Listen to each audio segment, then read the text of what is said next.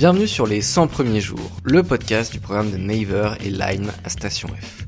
Quelles sont les premières étapes pour lancer sa startup? Que fait un entrepreneur pendant les 100 premiers jours? Comment trouver ses premiers clients? Les 100 premiers jours, c'est le podcast qui analyse la création et le lancement des plus belles startups B2C. Je m'appelle Pierre Manuel et dans cet épisode, je suis allé rencontrer Tony, l'un des cofondateurs de Star of Service. Il nous raconte ses 7 ans mouvementés d'entrepreneuriat, euh, ces moments de doute où finalement il sait plus très bien s'il doit continuer ou pas, ces moments aussi un peu d'euphorie, notamment les différentes levées de fonds qui permettent à Star of Service d'attaquer plus de 80 pays. Bref, dans cet épisode, on parle de business model, de recrutement et de la vision de Tony par rapport à l'entrepreneuriat. Salut Tony. Salut euh, Pierre-Emmanuel. Alors, est-ce que tu peux nous expliquer en une petite phrase ce qu'est Star of Service? Alors, Star of Service, c'est euh, une plateforme qui te permet de trouver euh, près de chez toi le professionnel de confiance dont tu as besoin au meilleur prix et, et de confiance. Donc, que ce soit un, voilà, un coach sportif, professeur de yoga, un plombier, voilà, tu peux tout trouver chez Star of Service. Alors du coup, qu'est-ce qui se passe pendant les 100 premiers jours de Star of Service et aussi en quelle année du coup ça commence? Donc ça commence en 2012. Euh, on s'installe euh, dans une salle de classe euh, vide avec un tableau vide, tableau blanc, avec Lucas. donc à l'EDC, on était encore en école de commerce et puis on décide voilà de de se lancer dans l'aventure. en fait, tu peux tout acheter sur Internet. tu peux acheter des vêtements, tu peux même acheter de la viande. pour ce qui est des, produits, tu peux tout acheter. Tu as Amazon qui le fait très bien, tu as eBay qui le fait très bien, il y a Le Bon Coin aussi. Euh, par contre, en termes de service, euh, il y avait vraiment, euh, voilà, un vrai manque sur le marché. C'est-à-dire que, à part les pages jaunes, où notamment bah, l'oncle de Lucas voulait faire élaguer un arbre chez lui, et puis ça s'est terminé où il a passé une journée dans les pages jaunes à chercher son mec. le professionnel, enfin l'artisan arrive le lendemain il commence à couper euh, les arbres, il coupe un câble électrique, enfin ça se transforme en véritable chaos. Euh, et là, euh, là, voilà, il s'est dit bon, il y a vraiment un truc à faire. Moi, j'avais de mon côté pareil ma, ma mère qui avait besoin d'une de réparer sa tondeuse et très compliqué et voilà, compliqué de, de trouver quelqu'un de confiance. Et donc là, on se dit bah voilà, il faut, on se lance. c'est un marché qui est énorme, 80 milliards d'euros en France. Euh, on n'avait rien à perdre et euh, on avait envie de montrer qu'on était capable voilà, d'attaquer un gros marché comme ça. On avait, on avait, voilà, on avait cette, euh, cette soif d'aller prendre un, gros marché. Quoi. Du coup, là, vous êtes encore étudiant en école de commerce quand vous lancez le truc C'est ça. c'est un sujet hyper complexe, hyper gros. Ouais. comment vous l'abordez? Vous commencez par faire quoi en fait? Bah en fait on se dit voilà on, commence à se dire tiens on va créer un service de proximité où on se dit euh, bah, toutes les petites choses que toi tu as envie de faire en tant que particulier, tu puisses les faire. En fait, au, début, on partait vraiment sur, un, sur du site aussi. Euh, donc, euh, bah tiens, j'ai besoin de me faire livrer un McDo, je me fais livrer un McDo. J'ai besoin d'une femme de ménage, je me fais, j'ai voilà, j'ai une femme de ménage qui peut me répondre. Euh, et puis en fait, au bout de trois mois de travail, voilà, jour et nuit, on se rend compte qu'on a un concurrent qui arrive sur le marché et qui fait 100% exactement la même chose que nous, qui s'appelle Heroes à l'époque. Euh, et pour la petite anecdote, bah, ils sont morts après un an et demi à peu près. Et eux, ils avaient déjà un an et demi d'avance sur nous. Euh, nous, on commençait tout juste. Euh, voilà, on avait trois mois, mais on était, on était vraiment au tout début et ils avaient tout intégralement, le site qui était prêt, etc. Et donc là, on se dit bon, on est obligé de switcher. Et c'est vraiment à ce moment-là où, alors déjà premièrement, c'est là où on se rend compte que d'être deux, c'est quasiment voilà, c'est t'es obligé d'être deux quand tu te quand tu te lances dans une aventure. Alors c'est pas, il y a des exceptions, mais clairement là j'ai senti que voilà, si on n'était pas euh, tous les deux, je pense qu'on aurait peut-être euh, jeté l'éponge parce que euh, bah parce que voilà, trois quatre mois après cette cette battue et avoir travaillé comme comme des fous, t'as, t'as tu voilà, t'as, as envie de, de peut-être passer à autre chose et de dire bon, écoute c'est pas grave, on passe à la suite quoi. Et puis finalement, bah voilà, on se dit tous les deux, bah non, c'est pas grave, on avance. Euh, et puis, euh, bah on lance, euh, on se lance en B2C. Et en fait, c'était le meilleur Swift du début parce que du coup, on a les professionnels sont prêts à payer. Quand en fait les clients, eux de leur côté, sont pas du tout prêts à, à, lâcher un euro pour une plateforme de mise en relation. les pros, pour le coup, ils sont habitués au lead, business du lead, ils connaissent par cœur et ils sont prêts à, à, y aller pour ça. Donc, euh, donc on switch euh, complètement euh, de business model. on rencontre Maël euh, que j'avais pas vu depuis 13 ans et qui lui, bah voilà, était à fond dans, dans le, dans, sur les sites internet, etc. à l'époque. Et puis voilà, Maël nous rejoint au bout de deux semaines. Euh, met un petit peu d'argent dans la boîte et, euh, et du coup bah, commence à coder le site qu'on, que, nous on avait un petit peu imaginé. Et on lance euh, du coup le site en octobre, novembre 2012. Euh, et avant d'avoir lancé le site, alors ça c'est voilà c'est, quand même important. Euh, pour nous, il fallait être le plus rapidement leader sur Paris. On s'était dit voilà si on veut percer un truc, c'est il faut qu'on soit meilleur que les pages jaunes, que n'importe quel site en France, sur Paris, dans les 18 plus grosses catégories tapées sur Google. Euh, et donc là, on se dit, bah, on n'a pas le choix, il nous faut 10 euh, 000 pros. On avait calculé un petit peu, tu vois, on avait vu euh, sur les pages jaunes ce qu'il y avait. On se dit, bah, il faut qu'on soit meilleur que tout le monde. Et pour être meilleur, il nous fallait 10 000 pros. Et forcément, bah, c'est différent que, bah, notamment, on avait un concurrent à Lyon qui s'était dit, bah, moi, je vais prendre 300, 300 professionnels, mais je veux qu'ils soient très quali, très bien, très bien notés, etc. bon, bah, à la fin des deux mois d'été que nous on avait, lui, il avait fait, je sais pas, il avait enregistré 250 pros. Euh, nous, la différence, c'est que bah, on a recruté 20 euh, stagiaires, euh, on a passé 16 560 coups de téléphone, et ça nous a permis de recruter nos 2500 premiers professionnels.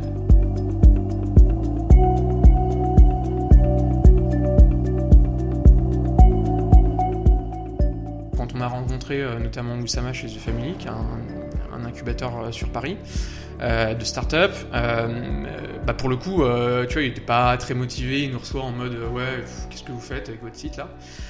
Et puis on lui dit bah vas-y poste une demande voilà si tu cherches un photographe pour tes locaux tiens poste une demande. Et puis là en l'espace de bah tu te doutes bien on avait 2500 pros. En l'espace de 5 minutes le mec reçoit 5 6 7 il a reçu jusqu'à 15 devis je crois en l'espace de 5 10 minutes et donc là il se dit ouais ah ouais ok ça, ça fonctionne quoi et du coup, euh, euh, comment Alors, c'est une, une, équation assez complexe, les marketplaces, parce que finalement, il faut euh, déjà créer le site. Ensuite, il faut trouver les, enfin, les prestataires de services, ceux qui mmh. vont te permettre de délivrer le service que les gens vont rechercher. Et il faut aussi que tu aies les clients en face qui recherchent les prestataires. Comment, en fait, au début, vous faites pour essayer de, de résoudre cette équation? Alors bah, c'était hyper compliqué. Alors ce qui était simple, c'était les professionnels. Bon, tu l'as vu, on a voilà, on a prospecté comme des dingues. Et puis, euh, et puis derrière, bah, on a essayé de faire la même chose pour les clients, euh, c'est-à-dire qu'on a envoyé des stagiaires euh, taper à la porte euh, des, des, des, voilà, des, des gens voilà, qui, qui, qui, sont, qui habitent dans les immeubles, dans les maisons, enfin à Paris. et en fait, ce qui s'est passé, c'est que bah, il s'est rien passé. C'est-à-dire que tu vas voir les gens, ils disent mais comment ça J'ai besoin d'une femme de ménage? Non, j'ai pas besoin d'une femme de ménage. Laisse-moi tranquille, quoi. donc là, on a commencé à se prendre les, les voilà nos premières claques. Et en fait, on a mis beaucoup de temps à comprendre comment euh, acquérir la demande. Euh, moi, si tu veux, pendant euh, voilà, près de deux ans quasiment, on avait une centaine de visites sur le site. et on avait voilà deux trois demandes par jour maximum quand c'était pas ma grand-mère ou ma grande tante qui m'aidait pour mon projet entrepreneurial. donc donc très compliqué. Et puis en même temps, moi de mon côté, je commence à m'intéresser au SEO. Euh, parce que je sais que c'était euh, crucial, tu vois, j'avais les boules, j'ai euh, deux meilleurs potes. D'ailleurs, si vous êtes à Paris, il faut il faut aller goûter à leur burger, c'est qui s'appelle Bio Burger. et j'ai j'ai voilà, j'ai deux deux très bons potes qui qui ont lancé ça et et eux ils se mettaient un salaire dès le début parce qu'ils sont dans Paris. donc tu as de la clientèle en direct. Nous, la grosse différence, c'est que bah, c'était un petit peu comme lancer un kebab dans un champ, dans un champ quoi. il se passe rien, t'as personne qui vient te voir. Euh, et donc je m'étais dit voilà le SEO il faut qu'on creuse ce truc là euh, c'est important. Je savais que c'était quelque chose d'important.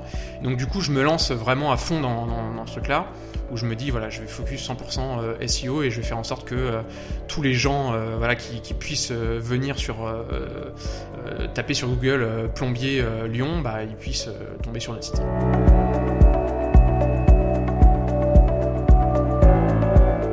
Coup, euh, si je résume, première année, vous construisez le site, vous avez euh, les 2500 premiers euh, professionnels. Par contre, niveau demande, bah, c'est vrai que zéro, zéro ça, ça, ça, prend pas trop. Du coup, vous, démarrez, vous démarrez 2013 et qu'est-ce que vous décidez de faire? Alors déjà, on décide de switcher de business model parce qu'on les faisait payer par mois, les pros. Et ça, c'était la plus grosse erreur aussi. C'est, tu vois, commencer à arriver avec un business model et puis, bah, alors que tu encore aucun pro qui paye. Et là, c'est notre première claque. C'est-à-dire qu'on se dit, bah ouais, ça, ça paye pas. Euh, pourquoi? Parce que si, il y en avait qui payaient, mais au bout d'un mois, quand ils ont payé 300 euros et qu'ils n'ont pas un seul client, euh, ils reviennent te voir, ils tapent à ta porte et ils font, ouais, oh, euh, mes 300 euros, ils sont où? Euh, Donc, on a complètement switché de modèle et on a fait euh, un modèle où les pros payaient uniquement, voilà, pour pouvoir envoyer leur devis aux clients, aux demandes qu'on recevait chaque jour. Et, et ça, du coup, bah, 2013, euh, en fait, ce qu'on fait, c'est qu'on focus vraiment sur le produit. On focus pour l'améliorer. Et surtout, en fait, on découvre un, concurrent américain euh, qui s'appelle Thumbtack euh, et qui, eux, étaient euh, à l'époque, euh, voilà, quand on était euh, trois, trois mecs en but dans leur appart, dans notre appart, eux étaient, ils étaient 250 avec, avec une centaine d'ingénieurs, etc. Et donc on se dit bon là euh, voilà on se rémunérait toujours pas. Ça faisait quand même deux ans euh, quasiment deux ans qu'on bossait euh, comme des dingues. Euh, et euh, voilà il, fallait qu'on il fallait qu'on bouge quoi. Euh, et là on se dit bah on va on va vraiment s'inspirer à fond Thumbtack.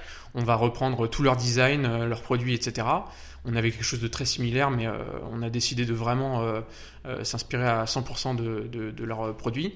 Et ça ça nous fait monter tous les taux de conversion tout convertit euh, beaucoup mieux. Et puis, euh, et puis on s'est dit, voilà, euh, une fois qu'on aura les ressources plus tard, euh, là on pourra faire un truc à notre sauce. Quoi. Et du coup, qu'est-ce qui te fait. euh, Enfin, deux ans sans te payer, c'est quand même assez long. C'est Euh, Ardos, ouais. Qu'est-ce qui te fait euh, continuer finalement et pas abandonner dire bon bah c'est bon euh, Je pense que c'est le fait d'être euh, déjà tous les deux avec Lucas. Euh, bon, Lucas, en plus de ça, euh, tu vois, euh, je pense qu'on s'est pas choisi par hasard. Euh, on avait tous les deux, voilà, on, adore tous les deux le sport. Lui fait du MMA, je sais pas si tu connais, mais c'est voilà, c'est un peu c'est du combat où t'as tout est permis quoi. Donc si tu veux, tu te dis bon a priori tu tombes avec un mec qui fait du MMA et et, et qui en plus termine majeur de promo de sa de son école, euh, tu te dis voilà ce mec-là peut pas te lâcher entre les, entre les pattes. Et, euh, et je pense que ça a été cette force, c'était d'être euh, tous les deux ensemble euh, jusqu'au bout, même si c'était assez compliqué parce qu'à la fin, si tu veux, ça se transformait un peu en cauchemar. Moi en plus, faut pas oublier qu'on travaillait dans notre appart à l'époque où j'étais en plus avec ma femme. Donc tu vois, t'as le côté perso qui aussi, voilà, à un moment donné, tout ton entourage, au bout de deux ans, il commence à te dire, bon, écoute, lâche un peu l'affaire. Puis moi-même, je m'étais dit, euh, évite le piège abscon. Au bout de deux ans, si tu te mets, verses toujours pas un salaire, euh, bah écoute, on- il faut, faut passer, faut passer à autre chose. Quoi. Et du coup après euh, après cette période où, vous, euh, où vous changez un peu le produit, vous- enfin qu'est-ce qui se passe? Bah, ce qui se passe, c'est qu'on on commence à avoir de la demande. C'est-à-dire qu'on passe, tu vois, on commence à passer de 2-3 demandes, comme je te disais, par jour à euh, 10, 20, 30, 50, 100 demandes par jour. Euh, et ça, ça nous permet d'avoir la croissance qu'on voulait avoir, euh, qui est 10% de croissance par semaine. Euh, ça, c'était un peu la North Star métrique, tu vois, de, chez The Family, où Sama nous disait toujours ça, d'avoir euh, 10% de croissance par semaine. Et ça, en fait, on l'a sur la partie demande. C'est-à-dire que par, semaine, on a une, croissance même de 15% euh, de demande par jour. Et ça, ça nous permet de lever nos 400 000 euros, bah, notamment grâce à Blablacar, avec euh, les deux fondateurs, et puis, euh, puis d'autres euh, d'autres business angels.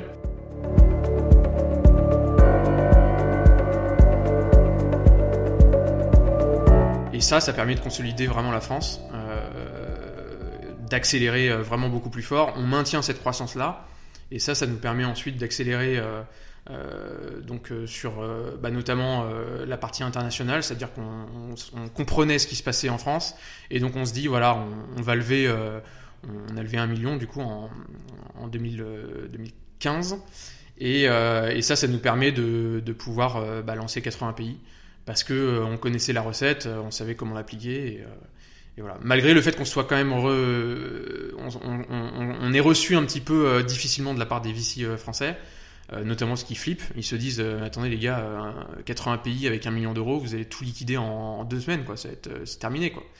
Et non, pas du tout, tu vois. C'est ça la grosse différence, c'est quand tu quand tu sors de deux ans où t'as 10 000 euros sur un compte et tu tu te mets pas un sou de côté.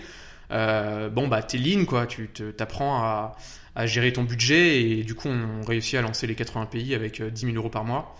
Et, euh, et en fait la croissance qu'on réussit à avoir euh, à l'international qui était quasiment la même en fait au niveau des demandes euh, en France, et bah du coup, ça nous permet de lever 10 millions ensuite en, en, 2016 et, voilà.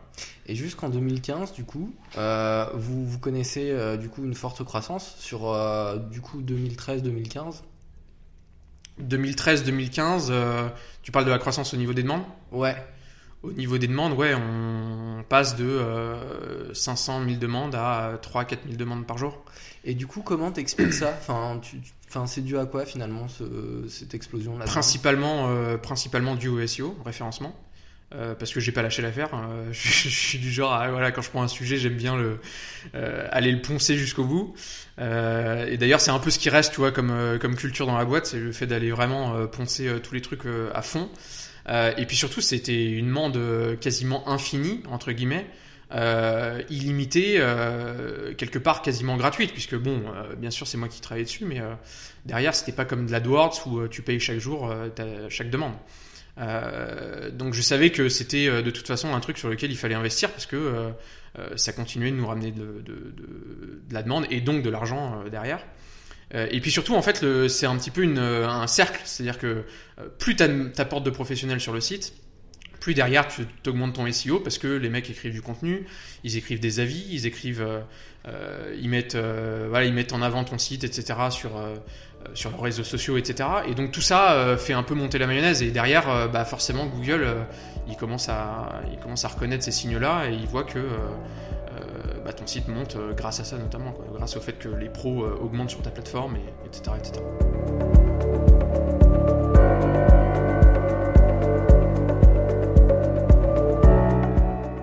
tu lèves 10 millions, c'est énorme. Euh, et en même temps, c'est euh, pas grand chose quand euh, tu as envie d'attaquer le monde et de devenir leader mondial, quoi. donc, donc c'est ça qui était compliqué et c'est vrai qu'on a eu tendance à recruter très rapidement, voire trop rapidement. et ça, on l'a répété à deux, trois reprises, que ce soit un recrutement très rapide au niveau technique, ensuite un recrutement très rapide au niveau des sales. Euh, et en fait, euh, c'est ça qui était un petit peu euh, voilà, le, plus difficile chez nous, c'est de savoir tempérer un petit peu ça. Et là, notamment, on revient de deux années où on, a à la fois, on revenait d'une d'une année 2016 où on a beaucoup investi du coup en tech, où on s'est dit on va tout améliorer au niveau du produit, on va faire en sorte de, de vraiment faire un produit euh, qui déchire au top, etc. Et on s'est dit qu'on allait faire aussi les choses par nous-mêmes, parce que tu vois, on a commencé à, regratter, à, recruter des gens qui étaient très très bons euh, ici en produit en France. Et on s'est dit, euh, avec peut-être euh, un certain manque d'humilité, bah, on va faire mieux que les Américains qui sont maintenant 1000 personnes avec 200 ingés, une centaine de mecs au produit, etc. et ça, c'est peut-être, voilà, c'est peut-être un peu le, tu vois, le manque euh, le manque d'humilité euh, qui nous a qui nous a un peu euh, tué cette année-là, c'est qu'on s'est dit qu'on pourrait faire mieux. alors qu'en fait, il aurait fallu continuer de, nous en inspirer à 100% parce que les mecs étaient simplement meilleurs et qu'il fallait juste le reconnaître. donc y ça, ça a été la première erreur. Et la deuxième erreur ensuite, c'est c'est de se dire bah on va recruter énormément de commerciaux parce que c'est ça qui nous manque finalement, c'est d'être en correspondance avec les pros, etc. Et euh, là, on commence à recruter et on recrute quand même euh, énormément de gens euh, sur lesquels on a énormément de difficultés à déterminer la rentabilité. et ça, pour le coup, bah, pareil, ça a été un petit peu une étape compliquée parce que c'est des gens en qui on croyait, en qui on a, on a fait espérer des choses aussi. Tu vois, on pensait que ça irait plus vite et on n'a pas été en mesure de, pouvoir bah, voilà, continuer l'aventure avec eux et, et leur montrer que bah, on pouvait escaler, etc. Donc voilà, 10 euh, millions, c'est, euh, je dirais que c'est presque plus facile à, lever qu'à derrière euh, pérenniser. Quoi.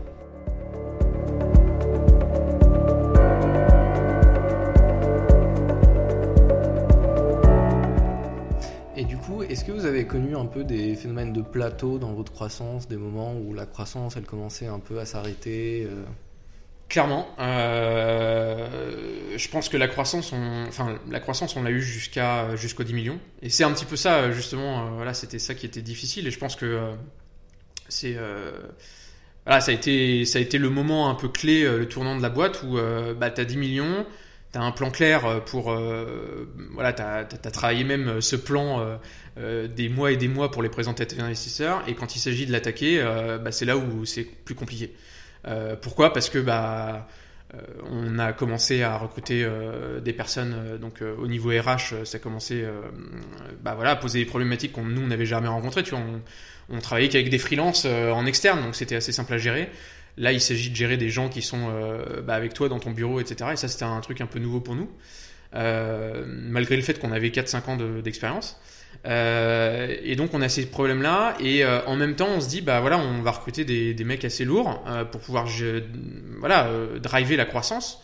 et le problème c'est que bah, on a recruté des profils qui étaient voilà des pontes et qui malheureusement dans dans l'action ça se révélait. en fait je pense qu'ils sont arrivés trop tôt. C'est-à-dire qu'on n'avait pas encore trouvé notre notre, notre notre market fit. Euh, et du coup, euh, les mecs arrivent et ce qui est plus compliqué, en fait, c'est ça, c'est trouver ton, ton market fit, trouver euh, ce qui va faire que vraiment tes utilisateurs bah, sont super satisfaits, viennent sur la plateforme, repeat, etc.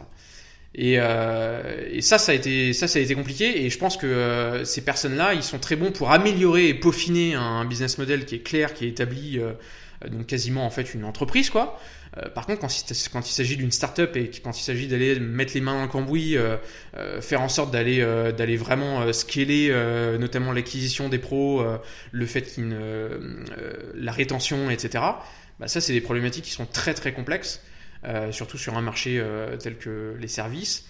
Et, ça, ça s'est avéré plus, difficile que, prévu. Et c'est vrai que on, est parti un peu bille en tête en faisant confiance à, certains, profils euh, et, on a perdu beaucoup de temps et je pense qu'avec le recul aujourd'hui on aurait perdu beaucoup moins de temps on serait allé plus vite euh, on aurait détecté euh, à tel ou tel moment voilà on se dit bon bah non ça, ça fit pas c'est terminé et puis, on avance.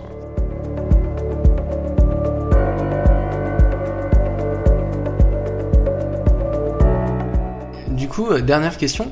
Euh, si tu avais un conseil à donner à un, entrepreneur qui souhaite se lancer dans le B2C, euh, ce serait quoi? Bah, comme j'ai dit, donc de pas se lancer seul, ça c'est clair. Euh, de de, de s'arracher comme un fou, parce que je pense que voilà, c'est on, y a été comme des comme des mules quoi. On on n'a jamais rien lâché. Et puis un dernier conseil, c'est c'est d'essayer de faire de grandes choses avec pas grand chose. Ça, c'est un peu, euh, en tout cas, la valeur qui a fonctionné chez nous. Euh, tu vois, à l'époque, on avait euh, Se faire aider qui s'est lancé avec 6,5 millions d'euros, qui s'est fait lancer par Denis Chalumeau, qui était PDG de Sologer.com. Donc, tu vois, grosse boîte, gros succès, etc. et le mec, du coup, il lève 6,5 millions d'euros avec exactement le site internet qu'on avait nous, quoi. Euh, et, euh, et c'est marrant parce qu'on a comme anecdote, euh, tu vois, le, le les investisseurs de The Family qui viennent voir Oussama et qui lui dit écoute, là, Star Service, pourquoi t'investis là-dedans? Parce que là, il, il, y a, il, y a, se faire aider qui arrive, ils vont vous défoncer, je comprends pas. Et, et Oussama qui leur répond non, non, mais les gars, vous avez rien compris, là, les trois mecs en quel but dans leur appart, ils vont vous défoncer votre équipe de 50 mètres payer une blinde sur les Champs-Élysées parce que euh, bah parce que derrière euh, voilà ils, ont aucune idée de ce qu'ils sont en train de de ce qu'ils sont en train de faire. Et, je pense que c'est ça c'est ce qui a fait notre différence c'était le, le, fait d'avoir la dalle. On avait la dalle on avait les crocs et, euh, et on n'a jamais rien lâché. Et, aujourd'hui bon euh, quand euh, quand se faire aider à environ 250 000 visites par mois aujourd'hui sur tous nos sites on est on est environ à plus de 10 millions de visites euh, donc comme quoi, euh, voilà, comme quoi, euh, trois mecs un peu hargneux sont capables de pouvoir derrière. alors maintenant, on n'est plus, on n'est plus trois. Hein, le succès, on le doit à toute notre équipe. mais mais c'est vrai que je pense qu'on a essayé de transmettre en tout cas toute cette rage à toutes les, équipes. Et donc on a toujours essayé d'être le plus lean possible. et donc voilà, le troisième conseil, c'est être lean le plus possible et, et jamais rien lâcher. S'il y a des gens qui ont des questions, qui veulent te contacter, ils peuvent te joindre à sur LinkedIn, pas, enfin où ça ah, Toujours avec plaisir sur LinkedIn, je réponds à tous mes messages, euh, sans exception, donc, euh, donc avec plaisir pour me contacter sur LinkedIn. Merci d'avoir écouté cet épisode. Si vous êtes arrivé jusque-là, c'est qu'a priori il vous a plu. Si vous voulez m'aider et continuer à pouvoir écouter les 100 premiers jours, n'hésitez pas à mettre une note sur les plateformes d'écoute et aussi à partager le podcast à votre entourage ou à toute personne qui pourrait être intéressée par ce type de contenu.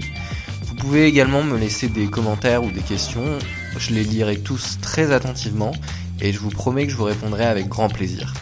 Si vous avez envie de postuler au programme de Naver à Station F pour avoir des bureaux gratuits au sein d'une communauté d'experts en B2C, n'hésitez pas à envoyer votre candidature à dl-du-bas Space Green navercorp